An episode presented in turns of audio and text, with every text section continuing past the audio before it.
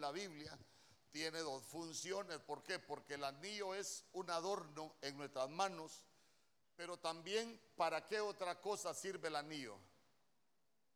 ¿Ah? El anillo, bueno, tiene varios significados. Vaya, por ejemplo, en el matrimonio, y la Biblia habla de, de, la iglesia con Cristo como un matrimonio, ¿se recuerda? Entonces también hay anillo. Entonces el anillo también representa compromiso. Cuando alguien porta su anillo es que está ya comprometido o está casado. Pero el anillo también sirve para sellar. Amén. ¿Y cuál es el problema? Que no solo del lado de la luz hay anillo, sino que también hay anillo de parte de las tinieblas. Por ejemplo, usted se recuerda que Jezabel tenía anillo. Pero, pero vea usted que, que el Señor también tiene anillo.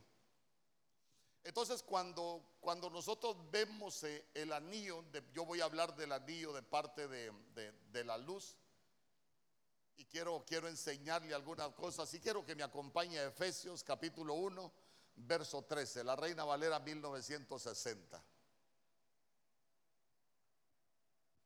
Dice, en él también vosotros, habiendo oído la palabra de verdad, el evangelio de vuestra salvación, y habiendo creído en él, fuisteis sellados con el Espíritu Santo de la promesa entonces, entonces vea usted que cuando habla de, ese sello, ese sello es por medio de un anillo. Y es un anillo de oro, hermano. ¿Por qué? Porque el oro habla de, santidad, el oro habla de, pureza, el oro habla de, divinidad. Entonces, mire usted que nosotros el día que, que oímos, que oímos la palabra de verdad, el día que nosotros oímos el evangelio de nuestra salvación, nosotros creímos aceptamos a Jesús como nuestro Señor y Salvador, entonces el Espíritu Santo vino y nos selló. Por eso yo le digo, nosotros el día que nos convertimos, nosotros no fuimos llenos del Espíritu Santo, nosotros fuimos sellados. Entonces, después de que nosotros fuimos sellados, porque fíjese que esa palabra, esa palabra sellar, lo que significa es estampar una marca privada. Estampar una marca. Voy. La Biblia dice que nosotros fuimos trasladados del reino de las tinieblas al reino de la luz. Desde que nosotros creímos nos trasladaron del reino. Pero cuando nos trasladaron del reino, lo primero que nos pusieron fue un sello de propiedad. Tal vez el ejemplo le va a parecer burdo, ya se lo he dicho en otras ocasiones. Es como cuando usted compra una vaca. Cuando usted compró una vaca traía un sello. Pero cuando usted la pagó, que dijo? No, esta vaca ahora le voy a poner mi sello porque ya deja de ser de aquel y ahora es mía. Nosotros antes estábamos sellados por el enemigo, pero cuando el Señor nos compra, por eso dice que nosotros fuimos comprados por precio nos traslada del reino de las tinieblas. Antes teníamos un sello de propiedad y ahora viene el Señor, así como animalitos, nos puso otro sello. Cambiamos de dueño. Amén. Porque fíjese que esa palabra sellar, le digo, estampar como una marca, como una marca privada, dice que es, es como que nos volvemos propiedad eh, privada, pero también esa marca nos la ponen para acercarnos y para protegernos. Y no solo eso, fíjese que esa marca dice que se pone para atestiguar. Y, cuando hablamos de atestiguar, estamos, de, estamos hablando de que es cuando alguien afirma o declara, aclara una cosa asegurando que es verdad, porque fue testigo. Mire, oiga bien, esa marca atestigua acerca de nosotros, pero estamos hablando ya del Espíritu Santo y atestiguar es cuando uno afirma o declara algo, hermano, que, que uno está seguro. Eh, por ejemplo, ¿cómo, ¿cómo lo entiendo yo? Que nosotros somos trasladados del reino de las tinieblas al reino de la luz, pero a veces hacemos cosas que no parece que fuéramos hijos de Dios. Pero como ya tenemos una marca, ya tenemos un sello, hermano, aunque cometemos errores, hay alguien que está diciendo, es hijo mío, aunque las tinieblas digan, no, este no es hijo tuyo. Hay alguien que está diciendo, este es mío, ¿por qué? Porque ya lo sellé. Yo por eso le digo, cuando alguien, cuando alguien en, la calle vive como cualquiera, hace cosas, eh, hermano, nosotros, a nosotros no nos toca condenar, ¿sabe por qué? Porque espiritualmente el Espíritu Santo sí está diciendo, no, este sí es mío, dice amén conmigo. Es como que las tinieblas digan, no, hombre, este, este, mira, las cosas que está haciendo es mía. No, no, no, este es mío. Usted se recuerda, por ejemplo, cuando cuando el Señor le pregunta a Satanás, ¿de dónde vienes? De rodear la tierra y de andar por ella. Y se recuerda que el Señor le dijo, has visto a mi siervo Job. ¿Sabe por qué? Porque cuando usted lee todo el libro de Job se va a dar cuenta que, que Job hacía cosas que no eran correctas. Por ejemplo, en el capítulo 30 él dijo, hice pacto con mis ojos para no seguir viendo doncellas. O sea que le gustaban las muchachas a, a don Job. Hermano, usted se va a dar cuenta que Job allá por el capítulo 28 dice, eh, si yo he estado vigiando o vigilando la puerta de mi vecino que otro muela sobre mi mujer, él le vigiaba a las mujeres a los vecinos. Pero ya se dio cuenta que, llega, llega Satanás y el Señor le dijo, ¿has visto a mi siervo Job? No hay otro como él.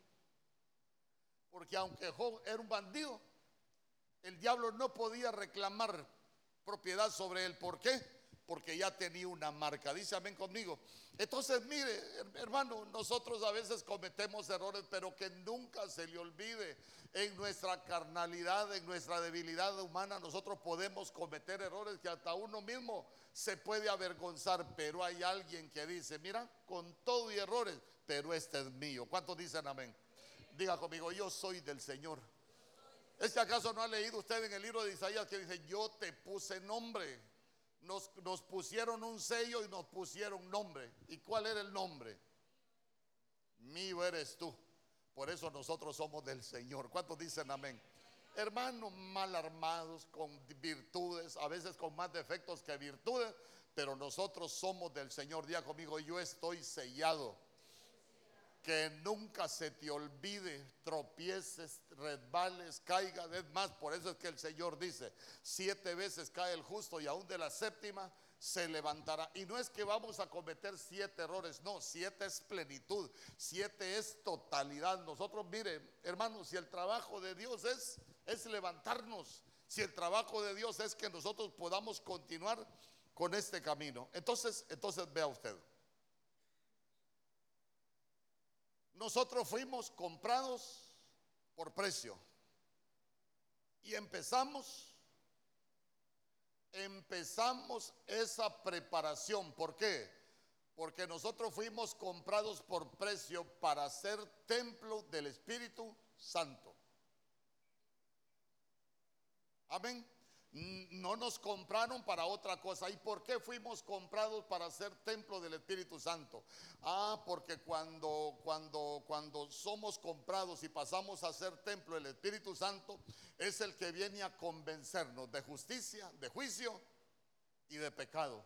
Entonces ahí a nosotros entramos en el proceso, ¿por qué? Porque el Espíritu Santo es el que nos va guiando a toda verdad, a toda justicia. El Espíritu Santo es el que nos va guiando por el camino de la santidad. El, el Espíritu Santo es el que nos va dando la dirección correcta. ¿Sabe para qué? Para que nosotros vayamos por el camino angosto y ya no sigamos deambulando en la vida por el camino amplio. ¿Por qué? Porque el camino amplio lleva a la perdición, pero el camino angosto es el que nos lleva a la salvación.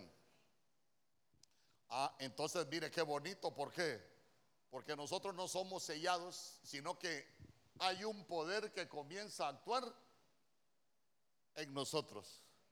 Y ese es el poder que nos empieza a cambiar, ese es el poder, hermano, que nos empieza a preparar. Ahí es donde nosotros ya entramos eh, en el proceso, así como, así como decía el Señor, eh, entramos en ese proceso para que el día que Él venga nosotros podamos ser tenidos por dignos, hermano, que podamos ser esa iglesia pura, podamos ser esa iglesia santa que está preparada para cuando el Señor venga y poder ser tenida por digna. Dice amén conmigo.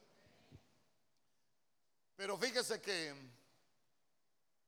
en todo esto, entre ser sellado y la preparación para ser templo y morada del Espíritu Santo, el Señor a nosotros nos tiene que cambiar la dieta.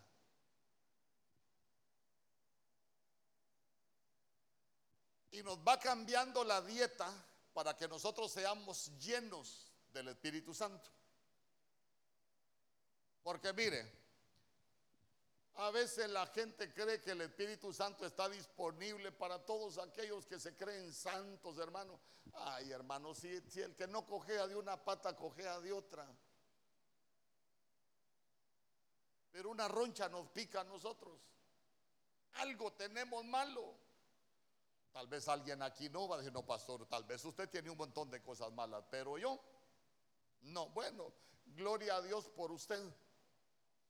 Pero lo que le quiero dejar en, lo que le quiero dejar en su corazón es que el Espíritu Santo está disponible para todos nosotros. ¿Por qué? Porque hay una profecía. Usted se recuerda en Joel, acompáñeme. Leámoslo, Joel capítulo 2, verso 28.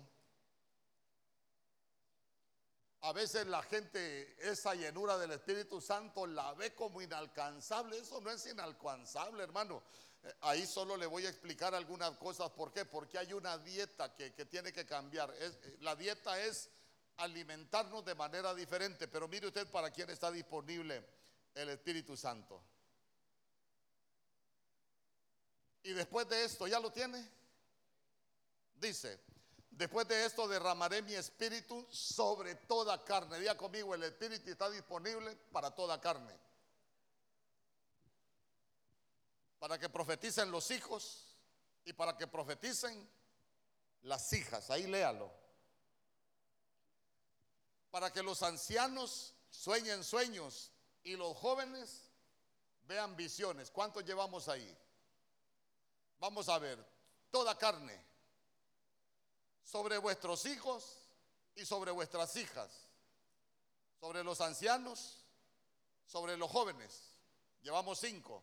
Verso 29. Sobre los siervos vamos a siete. ¿Y qué representa el número siete? Siete es plenitud, siete es totalidad, o sea, vea usted, el Espíritu Santo está disponible para usted. Ay, pastor, pero es que viera cuántos errores cometo, cometo yo. Sí, es que no es porque tantos errores comete, es porque así está profetizado. Nosotros creímos, fuimos sellados, nos cambiaron de propiedad y pusieron a disposición nuestra el Espíritu Santo. Y a nosotros para ser templo de Él. Pero mire, el Señor nos cambia la dieta. Día conmigo, tengo que cambiar la dieta. Yo no sé cuál es su dieta, pero yo le voy a hablar de la dieta espiritual. No vaya a creer, uy, el pastor, como frijoles bastante. Bueno, gloria a Dios. Eh, acompáñeme a Números capítulo 11, verso 5.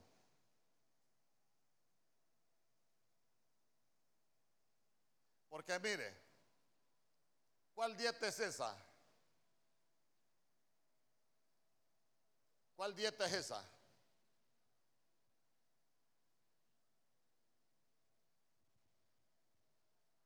Ayúdeme, hombre, a predicar. Usted sabe que hoy en la mañana casi me fui mudo de acá. ¿Cuál dieta es esa?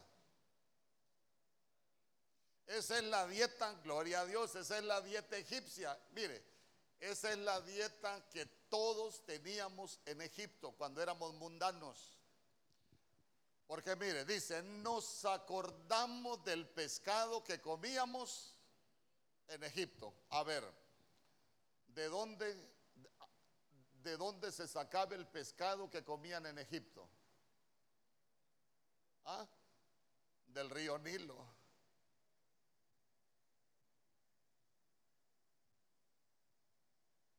Del río Nilo.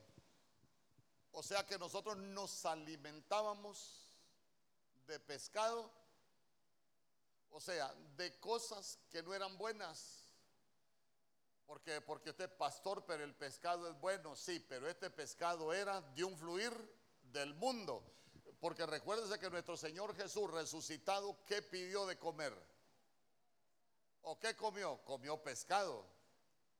pero ya se dio cuenta que era un pescado asado, eh, pasado por el fuego, de, purificado por el fuego, hermano, y tantas cosas que necesitamos aprender. Pero yo quiero dejarle en su corazón que, que nosotros nos alimentábamos de algo que sacábamos del fluir del mundo, que el mundo nos ofrecía, pero después dice, nos acordábamos del pescado que comíamos en Egipto de balde, y es mentira, el pescado no se lo comían de balde, eran esclavos.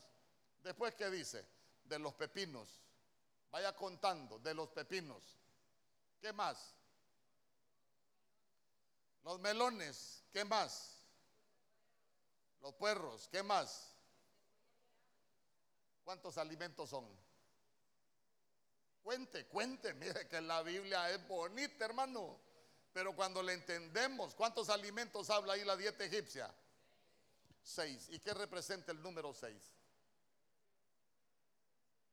Número seis es número de imperfección. Usted y yo somos imperfectos por naturaleza. Amén. Aquí estamos por gracia. Aquí estamos por la mera misericordia de Dios. Nosotros venimos de la imperfección del mundo, ya se dio cuenta, nos acordamos. O sea que iba, uno puede ir camino a la promesa y puede seguir cometiendo errores. ¿Por qué?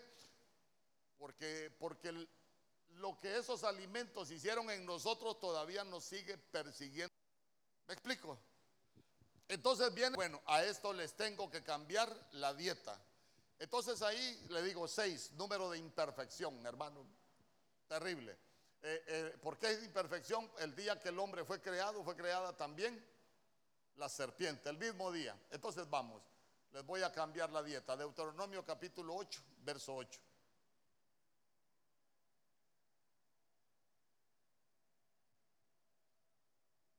Ya le voy a enseñar algo de esos seis alimentos.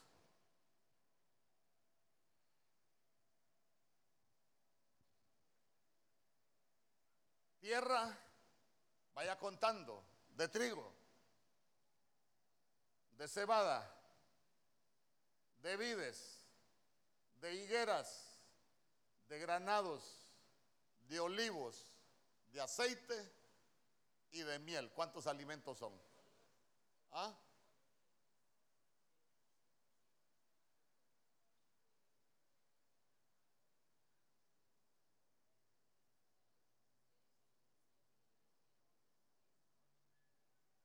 ¿Y qué es el número 8? Póngalo ahí, hasta con efectos especiales. ¿Y qué es número 8? 8 es reinicio. Y, usted ha fijado que cuando a uno se le traba la computadora, ¿qué le dice? Reiniciarla. Entonces es apagarla y volver a comenzar de nuevo. Amén. Ya vio que todo tiene una explicación. Pero ya se dio cuenta que aquí ya no mencionan los mismos alimentos que nos daba el enemigo en el mundo. ¿Por qué? Porque aquí ya habla, de, trigo. ¿Qué es el trigo? La palabra. Y la palabra y el trigo, con el trigo se preparaba el alimento para el rico, el pan para el rico. Por por eso es que no vaya a pensar usted, ah, entonces, entonces ahí está hablando solo de los ricos. No, hermano, nosotros, yo no estoy hablando de las riquezas de la tierra. Nosotros somos ricos en fe, nosotros somos ricos en buenas obras. Dice amén conmigo. Nosotros tenemos muchas riquezas, usted tiene muchas riquezas. Las riquezas en la Biblia no solo es de dinero. Nosotros es más, tenemos riquezas que muchas veces la gente del mundo no tiene, aunque tengan dinero. ¿Y la cebada? ¿Y la cebada? Con la cebada se preparaba el pan para los pobres. A ver, usted se recuerda en las, en las bienaventuranzas que dice la Biblia del pobre. ¿Ah? Bienaventurados los pobres porque de ellos es el reino. Ah, entonces eh, el pan de cebada es para el pobre, pero es para el pobre que, siempre es, eh, ser pobre espiritualmente es siempre sentir la necesidad de Dios.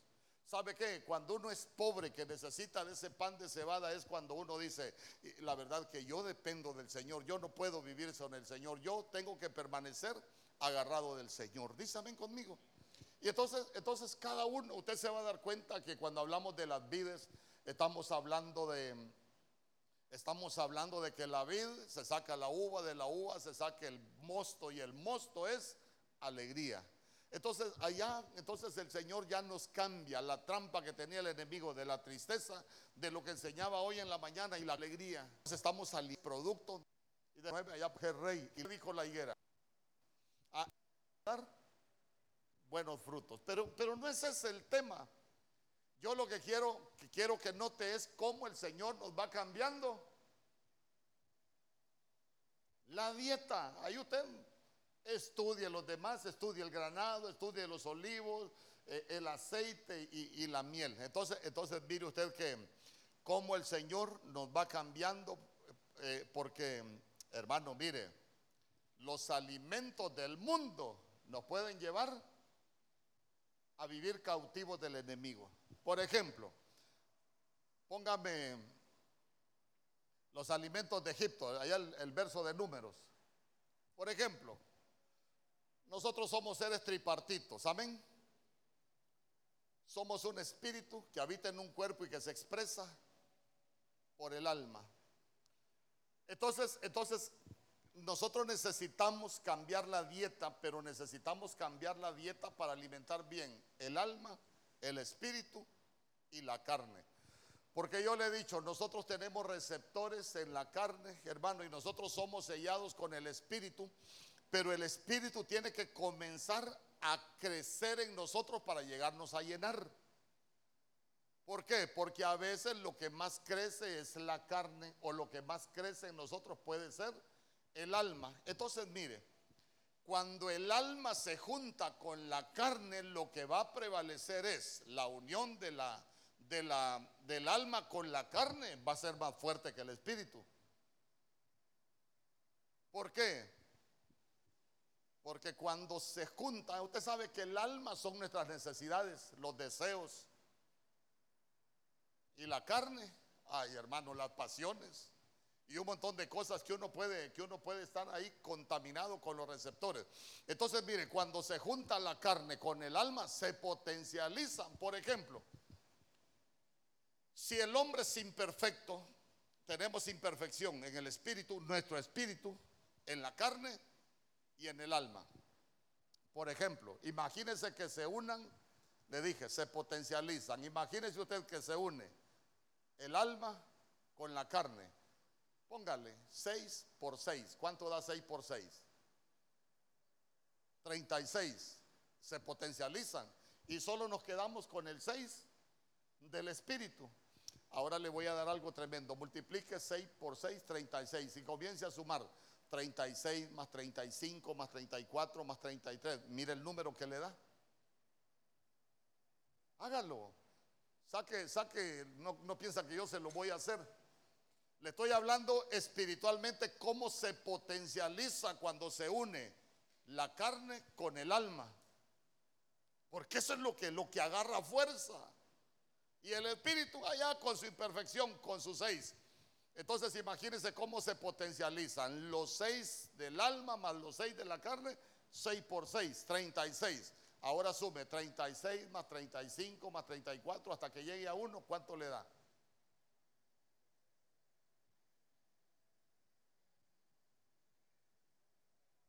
Ah, si pudiera hacer la suma ahí, la ponen ahí en la pantalla, una hojita de Excel.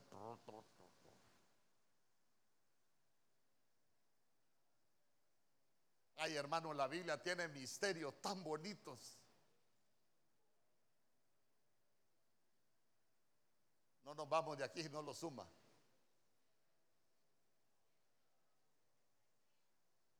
Ah, 666. Sí, hermano, eso da.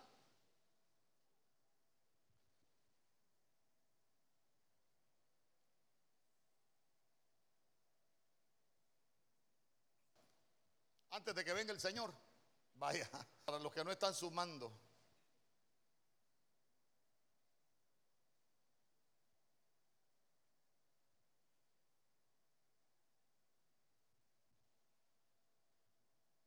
Entonces, entonces mire, nosotros necesitamos cambiar nuestra dieta. Nos dejamos de alimentar de lo que el Señor tenía para nosotros y nos comenzamos a alimentar de la dieta que el Señor tiene para nosotros. Cada alimento de Deuteronomio capítulo 8, verso 8, tiene una enseñanza para nosotros. Y cada alimento de, de hermano, de lo que hablamos de la dieta allá de Egipto, usted se va a dar cuenta que también tiene una enseñanza para nosotros. ¿Por qué? Porque mírelo, todo era de la tierra, todo estaba conectado directamente con, con la tierra y con los fluires del río, del río Nilo, con los fluires del mundo. Pero la tierra de Canaán era tierra buena. Amén. Y nosotros vamos camino a Canaán. Nosotros somos los habitantes de la promesa. O sea que nosotros habitamos en la tierra buena. Ya, ahí está, mire. 36 más 35 más 34. ¿Cuánto da? 666. Por eso es que, por eso es que cuando se une, hermano, el alma más la carne nos lleva a pecar. ¿Por qué? Porque ya estamos bajo la influencia del enemigo ya no nos está influenciando el Señor cuando nosotros vamos a pecar. Amén. Pero nosotros estamos alimentando el Espíritu. ¿Cuántos dicen amén? ¿Por qué? Porque cuando nosotros alimentamos el Espíritu se va a volver más fuerte. ¿Por qué? Porque nosotros nos unimos con el Espíritu Santo de Dios y quita, hermano, toda influencia del enemigo sobre nosotros. ¿Cuántos dicen amén? Oseas capítulo 2, verso 5.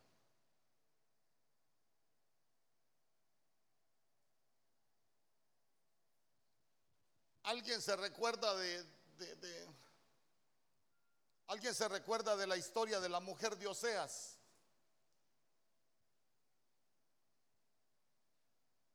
Mire, esto lo voy a tener que enseñar un martes, pero Oseas es figura de Cristo.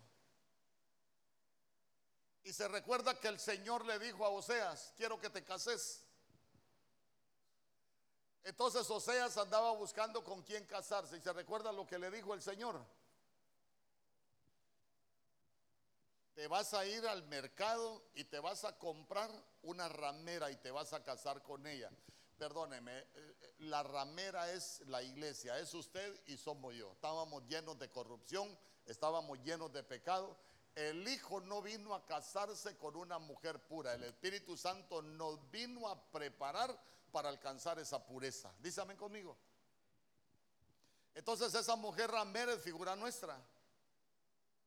Entonces viene Oseas, va, hermanos, se casa con, con ella, pero la mujer le vuelve a fallar.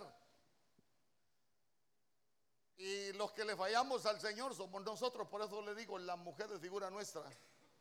Le volvemos a fallar y por eso dice que aunque nosotros seamos infieles, Él permanece él permanece fiel. ¿Por qué? Porque el Señor le vuelve a hablar a Oseas, quiero que te vuelvas a casar. Esta mujer ya te traicionó, pero quiero que te vuelvas a casar. A ver, Señor, ¿y con quién me voy a volver a casar? Con la misma infiel, que es la iglesia. Por eso es que aunque nosotros seamos infieles, el Señor siempre permanece porque nosotros, nosotros vamos a tener problemas siempre. Nosotros teníamos que, con la que mis cuente, nosotros lo las tinieblas también Jesús. Mire, pan y el segundo, agua. Y el agua que es también la palabra para limpiar. Y después, lana. Después, ¿usted se recuerda de qué se viste la mujer virtuosa? Y de lana. Ella tiene su telar. ¿Y qué más? Mi aceite y mi bebida. ¿Cuántas cosas son? Seis. Número de imperfección. Ah, ahora vámonos. Oseas capítulo 2, verso 8.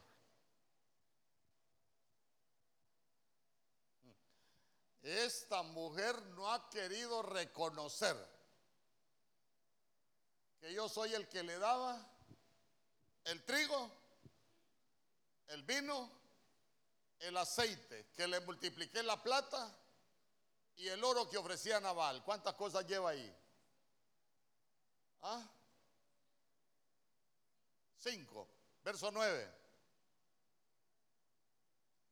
Por eso ha llegado el momento. Por tanto yo volveré y tomaré mi trigo a su tiempo y mi vino a su sazón y quitaré. ¿Qué, más le había dado? Y le quitaré mi lana y mi lino para cubrir su desnudez. Entonces vea usted que el Señor también a la mujer de Oseas, a la infiel le da siete regalos por amor.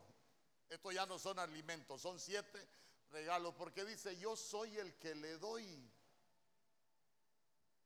Entonces, ¿a dónde vamos? Que, que, ya se dio cuenta que hay cosas que uno no las tiene que trabajar, sino que el Señor nos las regala. Usted ha escuchado que algunos dicen, yo después de que estuve 30 días en ayuno, el Señor me dio el don de sanidad. Mentirosos, hermano. ¿Por qué? Porque la Biblia dice que los dones Él los reparte como a Él le da la gana. Dice. No es por orar ni por, no, es ni, ni por orar ni por ayunar, sino que es por su misma bendita misericordia que Él nos la regala. Entonces, mire, le cambió alimentos, ahora hay siete cosas que el Señor nos da. En primer lugar, el trigo, el vino, el aceite, el oro, la lana y el lino. Entonces, note usted que si nosotros, si nosotros, Señor, voy a cambiar mi dieta, no me voy a seguir alimentando de lo que me ofrece el mundo, de lo que me ofrece Egipcio. Me voy a alimentar de lo que tú tienes para mí en la tierra de la promesa. Y nosotros estamos en la tierra de la promesa. Señor, ya no voy a aceptar los regalos del mundo, porque el mundo también ofrece regalos, sino que voy a aceptar los regalos que tú tienes para mí. Porque eso es lo que nos va a cambiar.